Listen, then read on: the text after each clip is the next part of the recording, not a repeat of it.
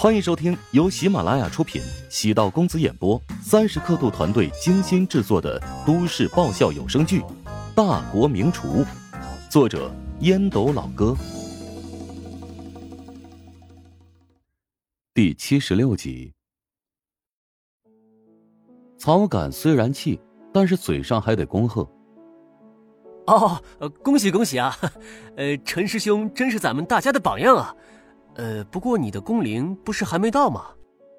下个月要举办厨王争霸赛的内部赛，因此集团推荐了一批有潜力的员工，通过专门渠道提升职称，全靠公司的支持，我拿到了名额。呃，不好意思啊，我刚想起来还有件事没办，今天晚上你们去聚吧啊。望着曹敢脚步匆匆离去，陈明眼中闪过一丝快意。当初曹敢跟自己一起进入后厨。当实习厨工那会儿，曹敢可没少欺负自己。论天赋，曹敢无论刀工还是技术都比自己要强。但是陈明唯一的优势在于勤奋。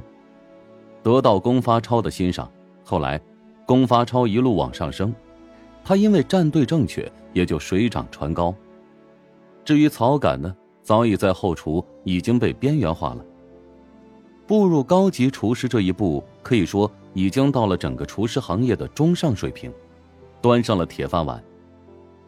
如果哪一天怀香酒楼不要他，也有大量高端酒楼抢着收他，年薪百万起步。一群人来到胖子烧烤，陈明给每个人点了两串大腰子。郭燕紧挨着自己坐，嗅着他身上似有似无的香水味再加上酒精的作用，陈明顿时有点飘飘然。燕儿，你放心，虽然咱俩没有正式举办拜师仪式，但我肯定会将自己知道的一切都交给你。陈明朝郭燕举杯，郭燕今天已经喝了不少，虽然不愿意，但还是一饮而尽。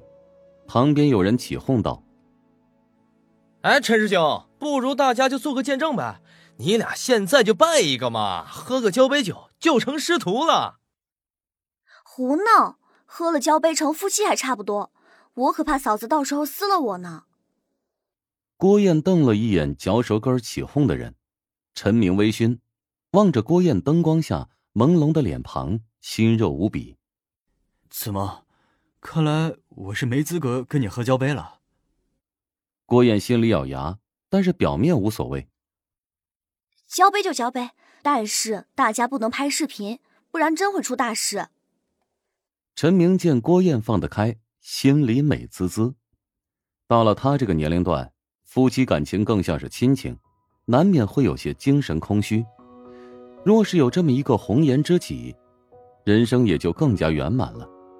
陈明和郭燕两人当着众人面喝了个交杯，大家欢呼鼓掌，纷纷叫好，嚷着要他们再来一杯。突然有人发出奇怪的声音：“哎，这不是被开除的小乔吗？”郭燕瞬间闪过乔治的样子，比起样貌，乔治要将陈明甩出好几条街去。小乔怎么了？郭燕凑了过去，陈明心里挺不高兴的，觉得郭燕太关注乔治而疏忽了自己。这不是穆小吗？郭燕平时爱看电视剧，尤其爱看宫斗剧。穆小虽然是现代装，但她一眼就辨认出来。拿着手机的同事。啧啧感慨道：“小乔牛叉了呀，竟然有机会跟穆小共进晚餐。穆小可是我的女神啊，这辈子如果我能请她吃顿饭，我基本死而无憾了。”陈明心情不悦，今天是自己组局，他应该是主角啊，怎么现在讨论一个被开除的实习厨工呢？陈明信心十足的说道：“是不是模样相似啊？”乔治那倒霉玩意儿，怎么可能有机会跟明星吃饭呢？同名同姓还相像，概率太低了。旁边打着字幕呢。我去，乔治竟然是这家食堂的老板。食堂，就算让他管个食堂，也没啥大惊小怪的吧？琼金职业技术学院第二食堂，你们如果没听说过这个食堂，那就真的太孤陋寡闻了。这是一家网红食堂。全国现在最火的一家，之前每天凌晨啊，便有人打地铺排队等餐呢。现在必须要在网上进行预定，不然根本没机会品尝里面的美食呢。是不是炒作呀？一个破食堂能这么牛吗？哎呀，不管是不是炒作，现在人家能让穆小跟他一起吃饭，这说明了他的实力。有什么实力？食堂而已，一天流水过万就了不起了。哎哎哎，你也太坐井观天了吧！有网友计算过，这家食堂现在每天保守营业额在二十五万以上。多少？郭燕忍不住惊呼出声：“二十五万流水，利润能在十五万左右，一个月就是四百五十万，一年就是五千四百万。”郭燕突然发现自己跟千万富翁擦肩而过，她忍不住抢过手机，一看再看，确定屏幕上和穆小谈笑风生的男人是乔治无疑，心如刀割。再瞅一眼身边的陈明，索然无味了。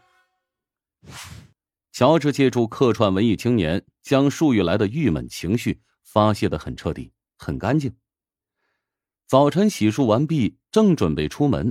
手机响了起来，乔治看了一眼号码，竟然是郭燕打来的。之前郭燕邀请自己参加后厨聚餐的画面还历历在目，这个女人还敢打来，又在搞什么幺蛾子？乔治直接掐断电话，没想到郭燕又打了过来，无奈接通，传来郭燕哽咽的声音。乔治难免好奇，问道：“你哭什么？”早打扰你，我在这个城市无依无靠，现在唯一想到的便是你。我我现在特别难受。为什么难受？自从你离开后厨，我每天都被好几个人骚扰。我每天人气推升，但是他们变本加厉。乔治直接掐断电话。郭燕抱着手机，一脸茫然。再拨过去，已经是忙音。这个男人未免也太狠心了吧？之前不是对自己有好感吗？怎么现在冷酷无比呢？乔治虽然心善，但是不是智障啊？上次都被郭燕给戏耍过了，同样一个黑洞，绝对不能沦陷第二次。郭燕这个女人呢，乔治算是彻底看穿了，她就是个这个通俗说法的绿茶婊啊。人前看上去清纯善良，骨子里却是诡计多端、狡猾无比。这种女人还是远离为妙。乔治还是低估了郭燕呢。一旦这个女人发现猎物，如果不达目的，绝对不会轻易放弃。穆小与乔治用餐的余波开始席卷着一切。乔治的微博账号从四万粉丝直接涨到了十八万多。官方主动帮他编辑完善了信息，乔治正式踏入到大 V 序列。成为大 V 之后，乔治将账号交给了丁禅来维护管理，每天会发送一些乔治亲手烹饪的美食。虽然微博现在的流量萎缩的很厉害，但是美食板块和时尚板块还是拥有一定的真实粉丝。虽然网站刚建成，APP 也有很多漏洞。但后台已经积累了大量的预约信息。乔治让杜兰牵头成立客服中心，通过社招和校招，招募六名客服人员，以后专门负责处理网络预订的咨询和统筹。杜兰没想到乔治会将这么一个重要的事情交给他来负责，心里感动不已。杜兰是乔治唯一的选择呀！现在所有员工当中。他是除了丁婵、周冲最年轻的一个，而丁婵现在有很多更重要的任务，至于周冲，那根本用不上了，所以重任只能落在了杜兰身上。乔治也观察过杜兰，除了性格比较内敛之外，处理问题还是细致可靠的。乔治近期已经让丁禅在一些招聘网站上开始招募员工，前几周的粗放式营业。只是暂时的权宜之计，随着业绩稳定，客流源源不断，已经可以考虑进一步细化。本集播讲完毕，感谢您的收听。如果喜欢本书，请订阅并关注主播。喜马拉雅铁三角将为你带来更多精彩内容。